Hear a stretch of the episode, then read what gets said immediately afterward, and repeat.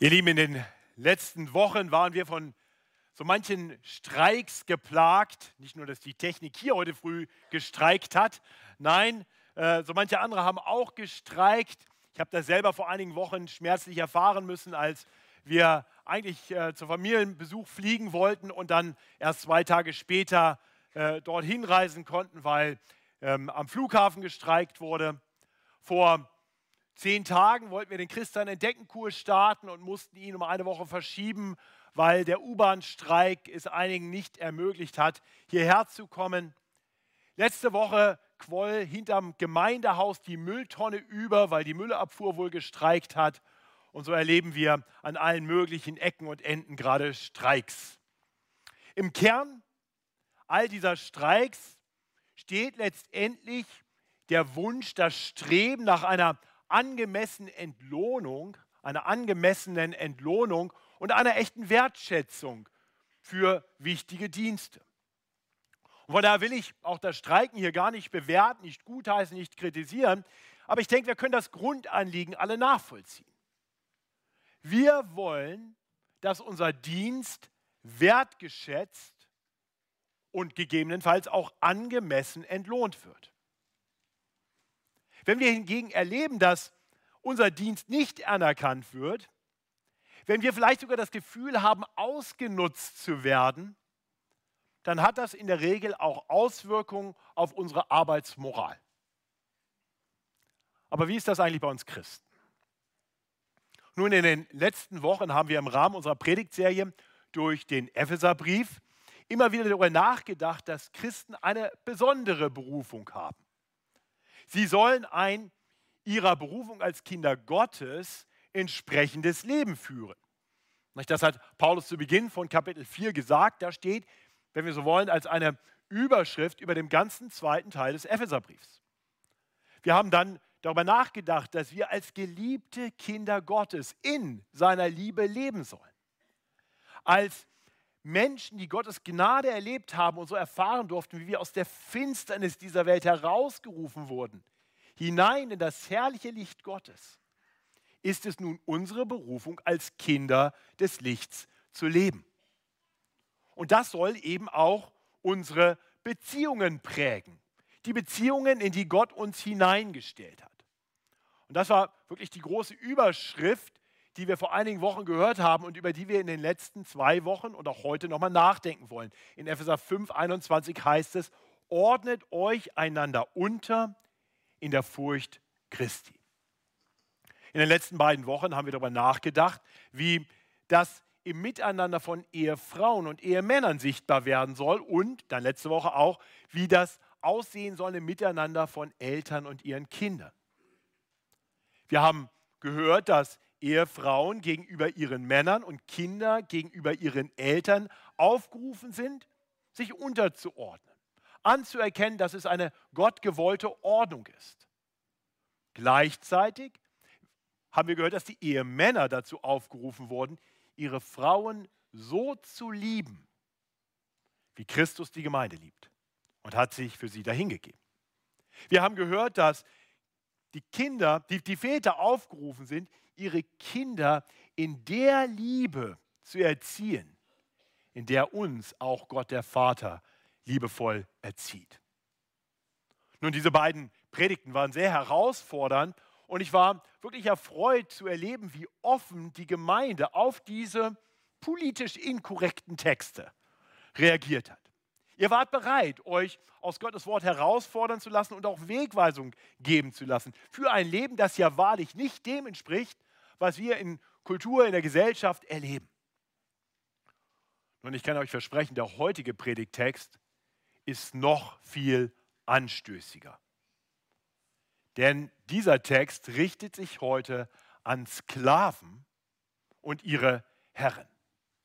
Ich lese uns den heutigen Predigtext aus dem Epheserbrief, Brief des Apostels Paulus an die Gemeinde in Ephesus. Wir sind im letzten Kapitel, in Kapitel 6 angelangt und der Predigtext findet sich dort in den Versen 5 bis 9. Dort heißt es, ihr Sklaven, seid gehorsam euren irdischen Herren mit Furcht und Zittern. in allen Falten eures Herzens als dem Herrn Christus. Nicht mit Dienst allein vor Augen, um den Menschen zu gefallen, sondern als Knechte Christi, die den Willen Gottes tun von Herzen. Tut euren Dienst mit gutem Willen, als dem Herrn und nicht den Menschen. Denn ihr wisst, was ein jeder Gutes tut, das wird er vom Herrn empfangen. Er sei Sklave oder Freier.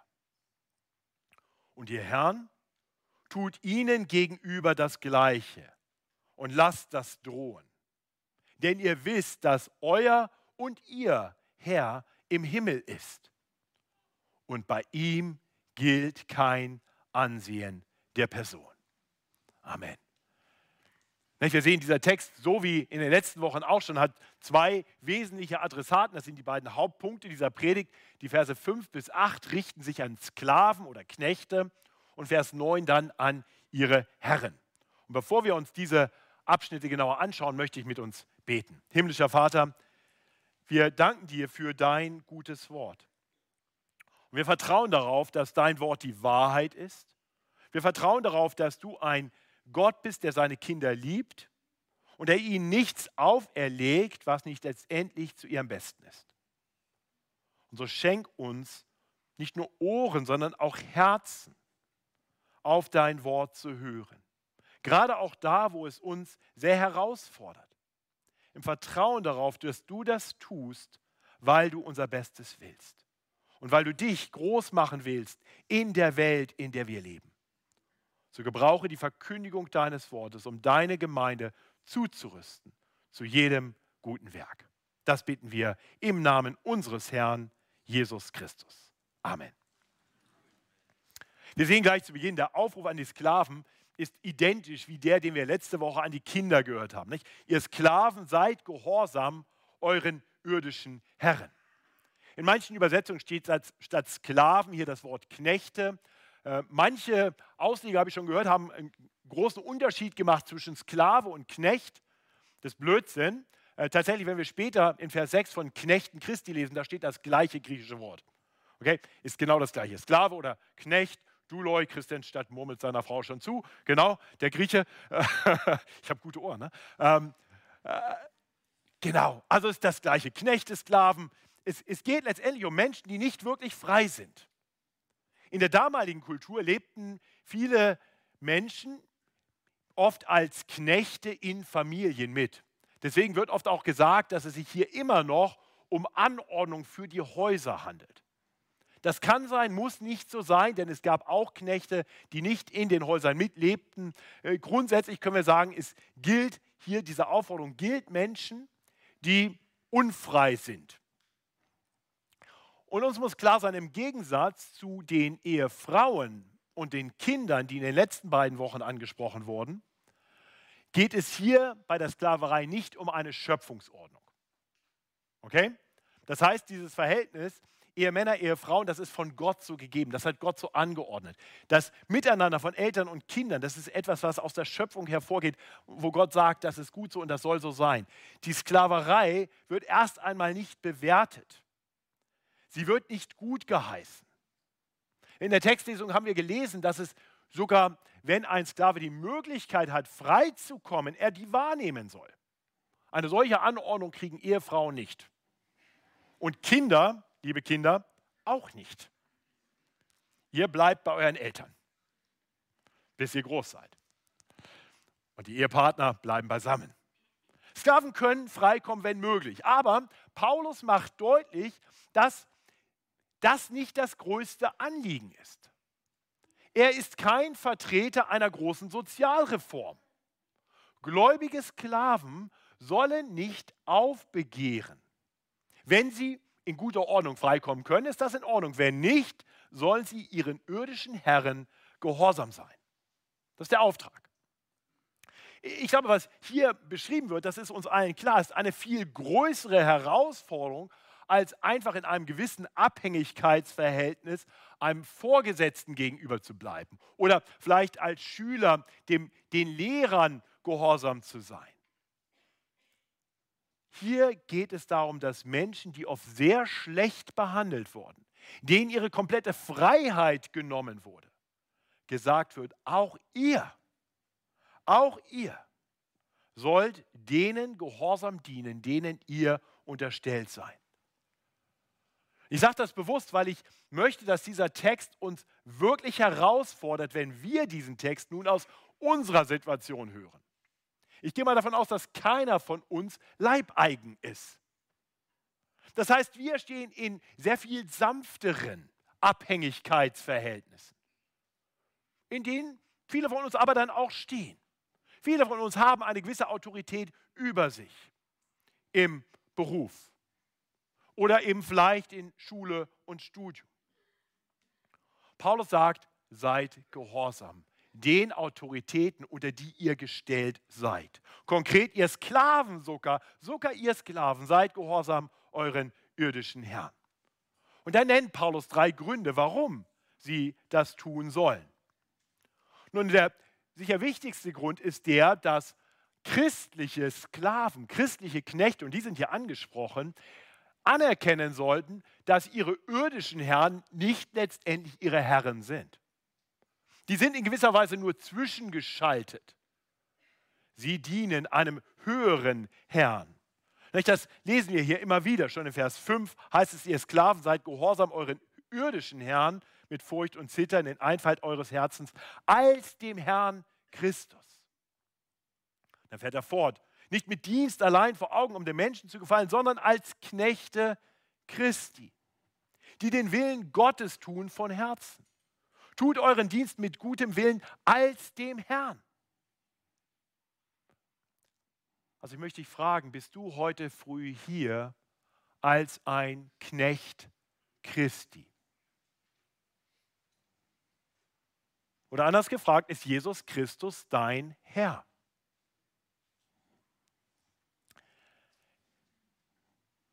Alle anderen Herren, die du vielleicht in deinem Leben hast, die sind letztendlich nur dazwischen geschoben. Du sollst hochschauen auf den Herrn Christus und anerkennen, dass da manche andere Herren zwischenstehen und denen sollst du so gehorchen, weil du letztendlich Christus gehorchst. Das ist der Auftrag.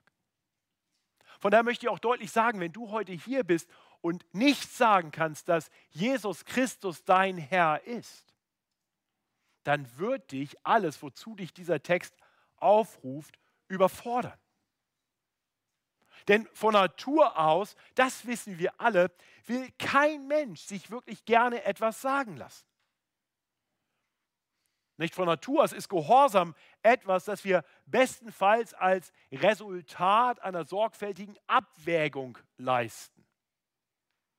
Gehorsam liegt uns nicht im Blut.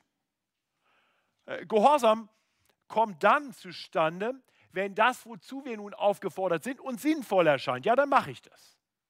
Oder wenn der, der uns dazu aufruft, vertrauenswürdig erscheint. Okay, dann wird es wohl richtig sein. Oder wenn es sich lohnend erscheint. Ich werde angemessen dafür entlohnt. Ja, dann bin ich auch gehorsam. Ich glaube, wir alle wissen, ein solches Denken steckt tief in uns drin, oder? Also einfach nur sagen, egal wer mir was sagt, ich mache das natürlich. Das ist eigentlich auch nicht gesund. Aber so attraktiv ein vollkommen selbstbestimmtes Leben erst einmal erscheinen mag, uns muss klar sein, es führt uns ins Verderben. Denn wir Menschen gehören uns nicht selbst. Wir sind Geschöpfe Gottes. Und wir sind von ihm geschaffen worden, um uns an ihm zu erfreuen und als seine Stellvertreter in seiner Schöpfung ihn abzubilden, ihn zu repräsentieren. Unser Auftrag ist also zu tun, wozu er uns ruft. Wenn wir also sagen, wir wollen komplett selbstbestimmt leben, dann rebellieren wir gegen Gott. Und von Natur aus tun wir das alle. Und Gottes Wort macht deutlich, dass er uns eines Tages dafür zur Rechenschaft ziehen wird. Weil tatsächlich ist es so, wenn wir dem Gott und Herrn über alles nicht gehorsam leben, dann verdienen wir seine gerechte Strafe. Und die Bibel sagt uns, dass dieser Gott und Herr über alles eines Tages kommen wird und einen jeden zur Rechenschaft ziehen wird. Und dann werden die, die gegen ihn rebelliert haben, in eine ewige Gefangenschaft geführt werden. Es sei denn,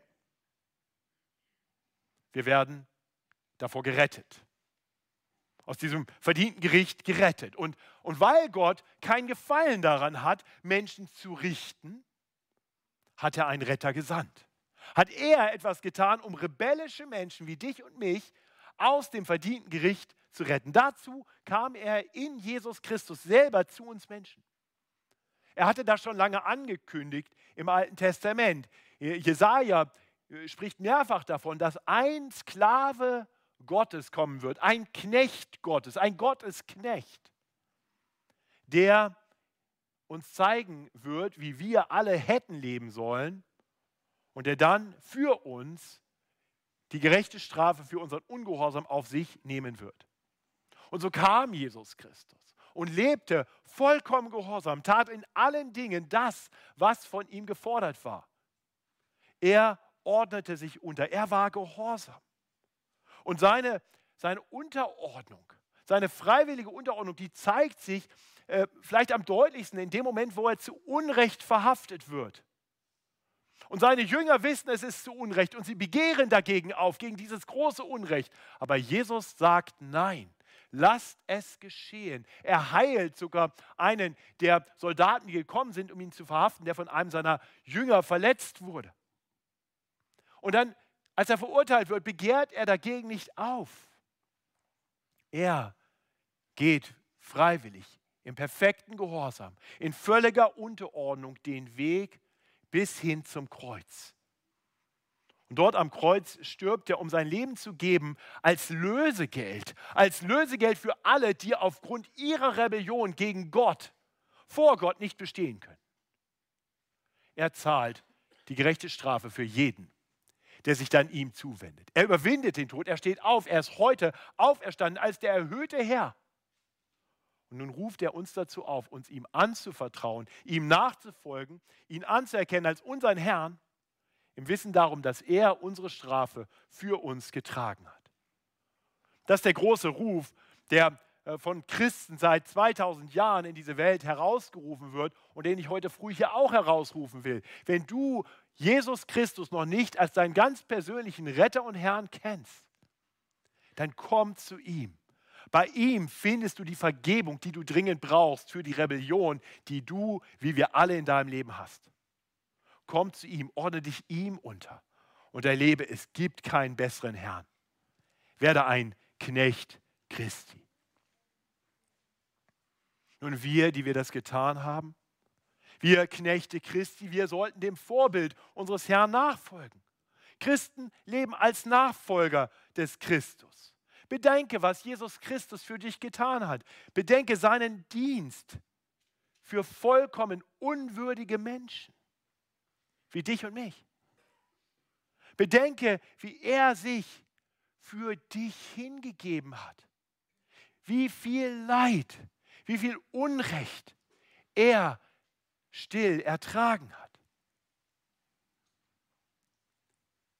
Lieber Christ, ich möchte dich fragen, sind die Aufgaben, die dir übertragen werden, sind die Ungerechtigkeiten, die du vielleicht von denen, die über dich gestellt sind, ertragen musst, sind die wert, überhaupt verglichen zu werden mit dem, was dein Herr für dich ertragen hat und für dich getan hat? Liebe Geschwister, lasst uns unserem treuen Knecht Gottes, dem Herrn Jesus Christus, nachfolgen, indem wir tun, was er getan hat. Gehorsam leben. Treu das tun, was uns auferlegt ist. Das tun wir ganz bewusst als Knechte Christi. Und, und so erkennen wir an, dass die Ordnung, in die Gott uns gestellt hat, Gottes Ordnung ist ob wir sie gut finden oder nicht. Alle Ordnung, alle Obrigkeit, alle Autorität in dieser Welt ist nur da, weil Gott sie so zulässt. Nicht? Petrus greift das auf in seinem ersten Brief in Kapitel 2, Vers 13 und sagt, seid untertan aller menschlichen Ordnung um des Herrn willen. Paulus selber schreibt an die Römer in Römer 13, Vers 1, jedermann sei untertan der Obrigkeit, die Gewalt über ihn hat. Denn es ist keine Obrigkeit außer von Gott.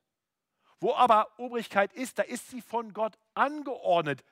Und dann warnt er, wer sich nun der Obrigkeit widersetzt, der widersetzt sich der Anordnung Gottes. Hast du so schon mal über dein Ungehorsam nachgedacht? Wer sich der Obrigkeit, die über ihn gesetzt ist, widersetzt, der widersetzt sich letztendlich der Anordnung Gottes. Lieber Christ, sei deinem Vorgesetzten, sei deinen Dozenten an der Uni, sei deinen Lehrern in der Schule gehorsam. Tu treu, was von dir erwartet wird, weil du dabei letztendlich deinem vollkommen guten Herrn, dem Herrn Jesus Christus, dienst. Dein Lehrer, dein Vorgesetzter, dein Chef, der mag blöd sein, der mag ungerecht sein. Das kommt vor in dieser gefallenen Welt. Und du magst denken, dass er dein Gehorsam, dein Dienst wirklich nicht verdient hat. Und das mag auch so sein. Aber schau in allem, was er dir anordnet, dann über ihn hinweg.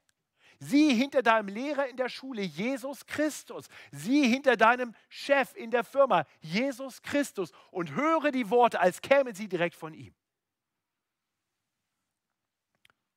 Wir lesen hier in Vers 6, am Ende von Vers 6, das ist der Wille Gottes.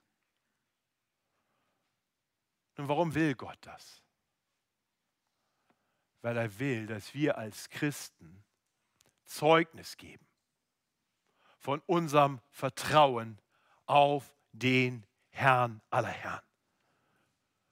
Und ich kann dir versprechen, wenn du treu und gehorsam deinen Dienst tust, dann ist das ein Zeugnis. Denn diese Welt will nicht im Gehorsam leben. Sie wird sich darüber wundern, wenn du treu deinen Dienst tust. Gerade dann, wenn dein Vorgesetzter, wenn dein Lehrer blöd ist, ungerecht ist. Und du tust es dennoch. So leuchtest du als ein Licht in einer dunklen Welt.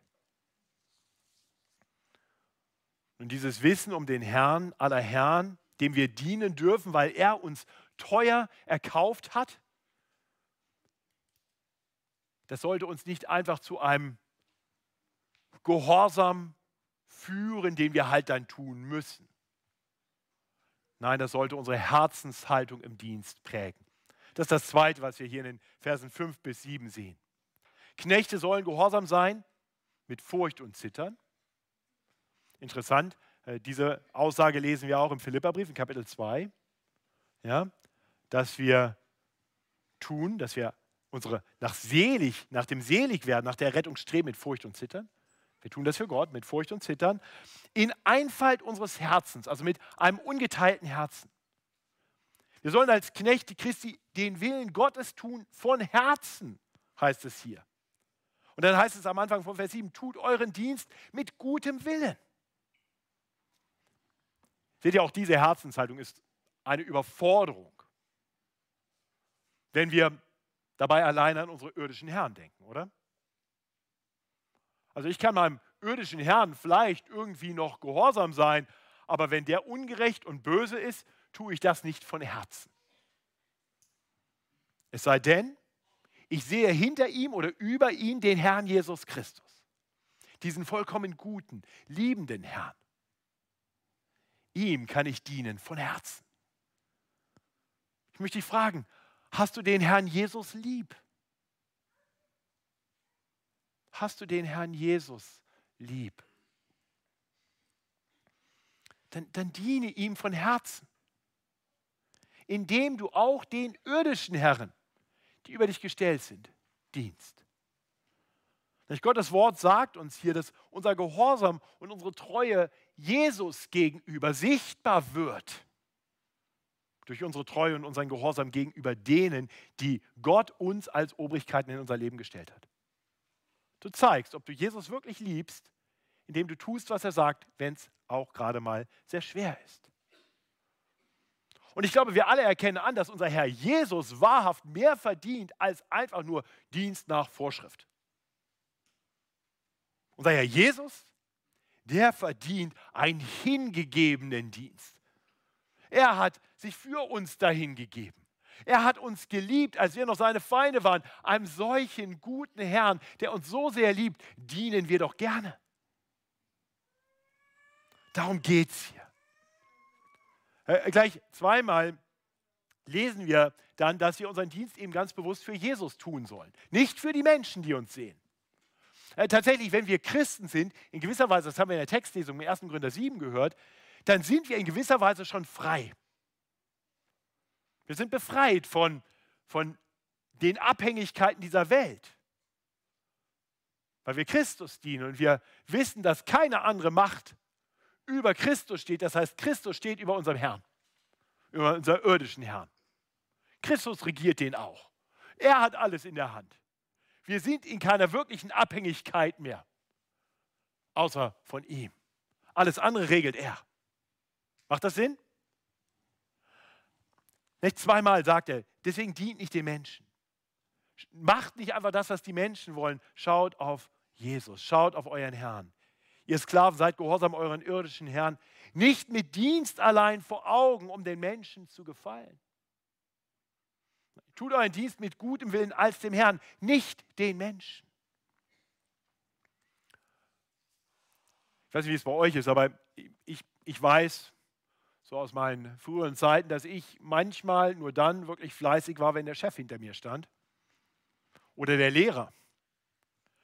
Wenn ich wusste, diese Hausaufgaben werden sowieso nicht kontrolliert, naja, dann war das ein guter Vorschlag, den man auch mal ignorieren kann. Ist vielleicht bei euch auch so. Nun, wenn wir wissen, dass der, dem wir wirklich dienen, nicht ein Mensch ist, der uns mit seinen Augen sieht, sondern der Herr, der uns alle Zeit sieht, der uns liebevoll und gnädig, aber alle Zeit sieht, dann ist es keine wirkliche Option, es einfach mal schleifen zu lassen, weil der Boss es eh nicht merkt. Wir haben einen wunderbaren Herrn im Himmel und ihm dürfen wir dienen, da wo er uns hingestellt hat, zu aller Zeit. Ihr Lieben, lasst uns das tun. Und wiederum, wenn wir so dienen, wenn wir fleißig tun, wozu wir aufgerufen sind, auch wenn es keiner sieht, auch wenn es keiner kontrolliert, dann wird auch das in dieser Welt nicht unbemerkt bleiben.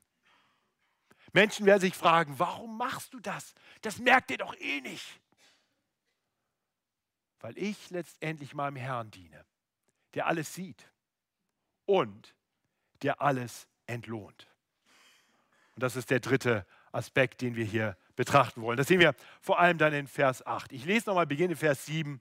Da heißt es, tut euren Dienst mit gutem Willen als dem Herrn und nicht dem Menschen, denn ihr wisst, was ein jeder Gutes tut, das wird er vom Herrn empfangen, er sei Sklave oder Freier.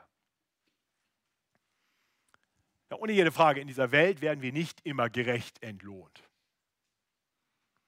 Ich kann schon verstehen, dass manche Streikenden auf die Straße gehen, weil sie sagen, ich habe keine andere Möglichkeit, hier eine gewisse Gerechtigkeit einzufordern. Der Ehrliche ist in dieser Welt manchmal der Dumme. Der treue und gehorsame Arbeiter wird manchmal ausgenutzt. Diese Welt ist oft ungerecht. Das wissen wir. Und darunter leiden wir immer wieder auch. Aber was ist schon der Lohn dieser Welt? Im Vergleich zu dem, was diejenigen erwartet, die dem Herrn Jesus vertrauen und ihm dienen. Der Herr wird es dir vergelten. Oder noch bayerischer Vergelt's Gott. Ihr Lieben, das ist nicht einfach nur eine Redewendung, das ist eine Verheißung, wie wir hier lesen. Für die, die sich dem Herrn anvertrauen, für Christen, gilt diese Zusage. Was du tust, wird nicht unbemerkt bleiben. Was ein jeder Gutes tut, das wird er vom Herrn empfangen. Ganz egal, ob du Knecht bist oder Herr, Sklave oder Freier. Kein Gehorsam, keine gute Tat wird übersehen werden. Gerade der schwere Gehorsam, gerade der treue Dienst gegenüber einem harten Herrn in dieser Welt wird vom irdischen Herrn im Himmel gesehen und entlohnt. Das ist eine wunderbare Zusage. Das ist eine große Motivation, ganz neu über seine Arbeit, ganz neu über sein Dasein in der Schule oder an der Uni nachzudenken. Treue Knechte, die ihre Arbeit tun, werden von Jesus, ihrem Chef, ihrem Herrn, ihrem Lehrer, ein reiches Erbe empfangen im Reich Gottes. Und dazu braucht es keinen Arbeitskampf, keinen Streik. Der gerechte, ja der überaus großzügige Herr gibt dir garantiert einen ewigen Lohn, einen großartigen Lohn. Und dafür lohnt es sich zu arbeiten. Ja, selbst damals für Sklaven in schwierigsten Umständen lohnte es sich, ihre Arbeit treu zu tun, ihren oft brutalen und harten Herren gehorsam zu sein, weil sie wussten, unser Lohn ist gewiss. Nicht so manche Anforderung, die an uns gestellt wird, mag unfair erscheinen, mag uns sehr herausfordern. Das andere Sprichwort Undank ist der Weltenlohn, ist uns bekannt. Nicht nur als ein Sprichwort, sondern als etwas, das oft harte Realität ist. Ganz ehrlich, das erleben ja auch nicht nur die, die noch in irgendeiner Weise entlohnt werden, vielleicht zumindest noch mit Noten in der Schule. Das erleben auch die Mütter unter uns, die oft zu Hause ganz besonders hart arbeiten und überhaupt keinen Lohn bekommen. Undank ist der Weltenlohn. Aber euer Herr im Himmel, der sieht es. Und er wird euch dafür entlohnen. Nicht als Christen wissen wir, nichts bleibt unbemerkt. Und deswegen dürfen wir und wollen wir unserem Herrn dienen, auch in den Beziehungen, auch in den Abhängigkeiten, in die er uns stellt. Das sind die Worte an die Knechte oder die Sklaven. In Vers 9 wendet sich Paulus nun im letzten Vers an die Herren und betont, dass, wenn sie gläubig sind, auch ihr Glaube ihr Verhalten gegenüber ihren Knechten prägen sollte. Vers 9. Und ihr Herrn tut ihnen gegenüber das Gleiche und lasst das drohen. Denn ihr wisst, dass euer und ihr Herr im Himmel ist. Und bei ihm gilt kein Ansehen der Person. Erst also die Herren damals, das waren die Vorgesetzten, das waren oft die äh, Eigentümer sogar der Knechte, der Sklaven. Und von daher ist uns klar, dass wir diesen Text äh, hören dürfen, sicherlich als auf jeden Fall relevant für jeden von uns, der in irgendeiner Weise eine Leitungsposition über andere Menschen ausübt, insbesondere dann, wenn es da ein gewisses Abhängigkeitsverhältnis gibt. Von dieser, von dieser Sicht her spricht dieser Text nun auch uns an, auch wenn hoffentlich keiner von uns Sklaven zu Hause hat. Okay? Ich denke, manche von uns sind in einer Leitungsposition. Vielleicht nicht der oberste Chef, aber irgendwo eingeordnet in die Hierarchie und haben Untergebene. Haben anderen etwas zu sagen, haben Verantwortung für andere. Nur den gläubigen Herren wird hier gesagt, dass sie sich gegenüber ihren Knechten genauso verhalten sollen, wie die sich gegenüber ihren Herren verhalten sollen. Nicht? Tut ihnen gegenüber das Gleiche. Nun, die Aufgaben sind unterschiedlich, darum kann es hier nicht gehen. Es geht hier wohl um die Herzenshaltung, wie wir etwas tun. Und auch Herren sollen ihre Verantwortung also so wahrnehmen, wie Knechte ihre Verantwortung wahrnehmen. Freundlich, respektvoll, mit ungeteiltem Herzen. Manche Leiter in dieser Welt üben ihre Leitung ganz anders aus. Sie nutzen ihre Stellung, um daraus ein gewisses Drohpotenzial abzuleiten. Wenn du das nicht tust, dann. Ja, manche Leiter brüsten sich sogar damit, dass ihre Untergebenen richtig Angst vor ihnen haben. Neben vielen tollen Chefs, als ich noch in der Privatwirtschaft tätig war, hatte ich auch mal einen, der war so. Das hat keinen Spaß gemacht. Ich habe es nie so ganz abbekommen, aber er hat immer wieder zelebriert, wie er wieder einen fertig gemacht hat und den vor die Tür gesetzt hat. Und Paulus sagt, christliche Herren können so nicht leiten. Das geht gar nicht. Ihr Herrn tut ihnen gegenüber das Gleiche und lasst das drohen. Damit meint er nicht, dass ein Vorgesetzter seinen Untergebenen nicht auch einmal ermahnen sagen darf, dass, hey, wenn du hier weiter nicht gehorsam bist, wenn du hier weiter faul bist, dann kann das Konsequenzen haben. Dann kann es sein, dass dir gekündigt werden muss. Darum geht es nicht. Das ist nicht die Form von Drohung, die hier gemeint ist. Das ist eine Ermahnung, die ist legitim und manchmal notwendig. Es geht hier um die Herzenshaltung. Das ist, das ist der Punkt dahinter. Das heißt, wenn du, wenn, wenn du das als Vorgesetzter tust, um dir mal zu zeigen, wo der Hammer hängt, oder wer dir das Sagen hat, dann ist es falsch. Wenn du es tust aus der Herzenshaltung heraus, dass du deinen Mitarbeiter eigentlich dahin bringen willst, dass er das tut, was gut und richtig ist, dann ist das völlig in Ordnung. Ja, dann ist es angemessen. Wir haben das in den letzten beiden Wochen auch schon gesehen. Wir haben darüber nachgedacht, dass christliche Väter vor allem äh, ihren Kindern gegenüber ein Abbild des himmlischen Vaters sein sollen. Sie sollen etwas widerspiegeln von Gottes Liebe, aber auch von seiner Klarheit. Und, und so sollen Menschen in Leitungsverantwortung ihren Untergebenen gegenüber etwas abbilden vom Herrn Jesus Christus. Der Herr Jesus Christus leitet eben nicht mit Drohen. Jesu Worte sind vielmehr Worte voller Wahrheit und Liebe. Lasst uns nur einen Moment darüber nachdenken, wie Jesus mit seinen Jüngern umgeht. Wie oft, wie oft, wenn ihr die Evangelien lest, wie oft sieht Jesus einfach gnädig und geduldig darüber hinweg, wenn die Jünger mal wieder richtig begriffsstutzig sind. Wie oft erklärt er ihnen Dinge, die sie schon längst wissen sollten. Lass uns auf Jesus schauen, auf den Herrn Jesus, wie sanftmütig, wie barmherzig, wie geduldig, wie gnädig, wie voller Liebe er agiert. Und ich hoffe, du kennst Jesus so. Ich hoffe, du kennst deinen Herrn Jesus nicht als einen harten Meister, der, dich, der dir droht und dich zurechtbringen will mit harter Hand. Ich weiß, dass er manchmal so verkündigt wird. Und natürlich ist es angemessen, dass unser guter Herr uns auch manchmal mit einer gewissen Strenge ermahnt. Aber hinter allem steht auch sein Herz der Liebe.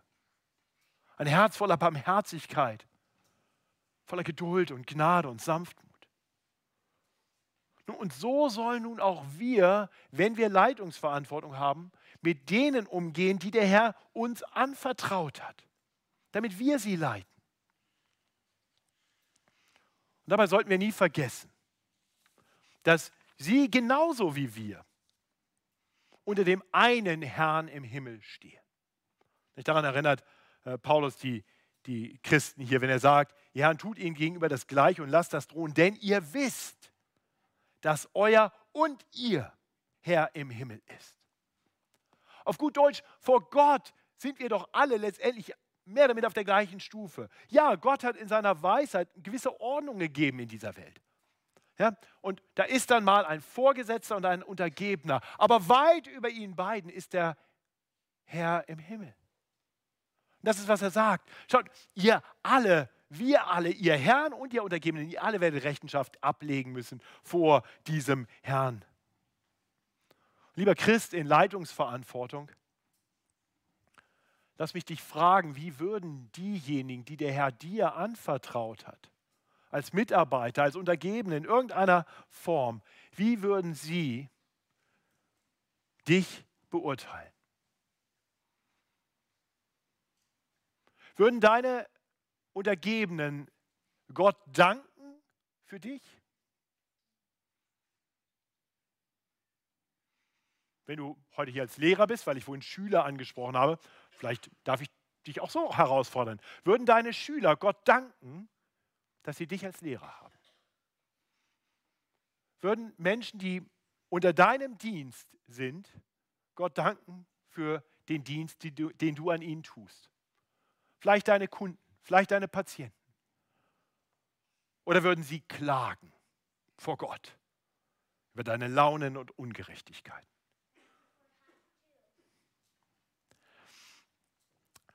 Nun lass mich mit einer letzten Frage hier zum Ende kommen. Wie siehst du dich eigentlich selbst? Wenn du von Gott in Leitungsverantwortung gestellt wirst, hältst du dich für wichtiger als andere? Wir haben jetzt drei Predigten über die Ordnung Gottes nachgedacht.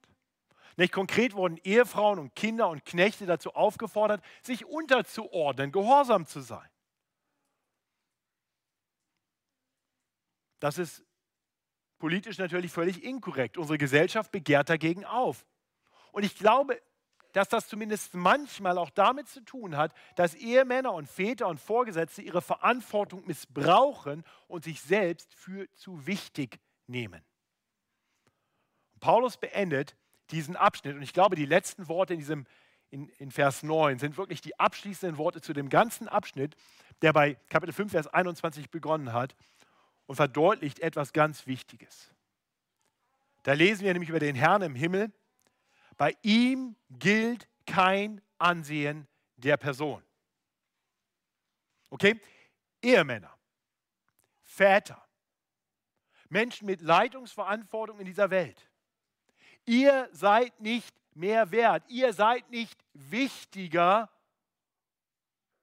nur weil Gott euch in bestimmten Beziehungen Verantwortung übertragen hat.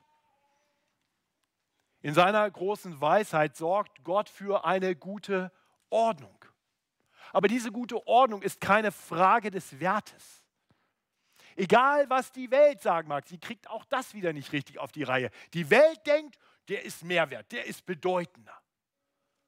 In Gottes Augen ist das nicht der Fall. Ich habe vorhin schon gesagt, wie der Herr über uns allen steht. Und ich glaube, aus Gottes Perspektive ist die Ordnung, die er gegeben hat, quasi bedeutungslos.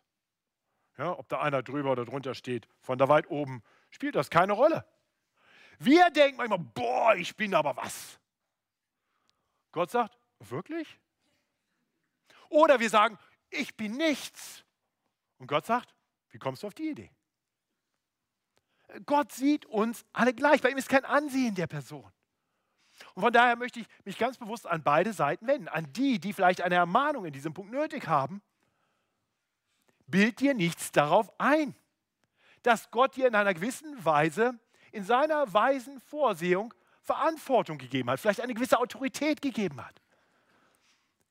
Nimm diese dir von Gott gegebene Verantwortung so wahr, dass er seine Freude an dir hat.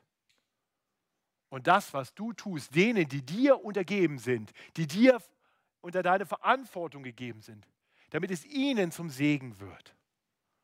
Dazu bist du da. Und wenn du vielleicht unter Minderwertigkeitsgefühlen leidest, vielleicht weil du in den Augen dieser Welt nichts bist und dir das vielleicht auch immer wieder deutlich gesagt wird, dann bitte ich dich, höre, was Gott dir zu sagen hat. Er sagt dir, bei mir Gibt es kein Ansehen der Person? Du bist mein geliebtes Kind. Du bist ein geliebtes Kind des Allmächtigen. Nimm den Stand, in den dich der Herr hineingestellt hat. Nimm ihn an. Diene treu mit dem, was er dir gegeben hat und wozu du aufgerufen wirst. Und sei gewiss, dass eines Tages dein Herr wiederkommt. Und dann wird er jeden, der sich ihm anvertraut hat, der ihm gedient hat, mit einem großartigen Lohn beschenken. Wir, egal wer du bist in dieser Welt, wir Knechte Gottes sind zugleich Miterben Christi. Das ist der große Lohn der uns verheißen ist. Und dieser Lohn sollte uns motivieren, treu zu dienen, wo immer der Herr uns hinstellt. Als Knechte und als Herrn. Zu seiner Ehre. Ich bete. Himmlischer Vater, danke für dein heiliges Wort, das uns manchmal sehr herausfordert. Und doch ist es so gut. Und so danken wir dir für die Worte, die wir heute bedenken durften. Wir danken dir, dass du uns ermutigst, auch in schwierigen Situationen treu weiter zu tun, wozu du uns letztendlich rufst. Herr, vergib uns, dass wir so oft aufbegehren. Herr, du kennst unsere Rebellennatur.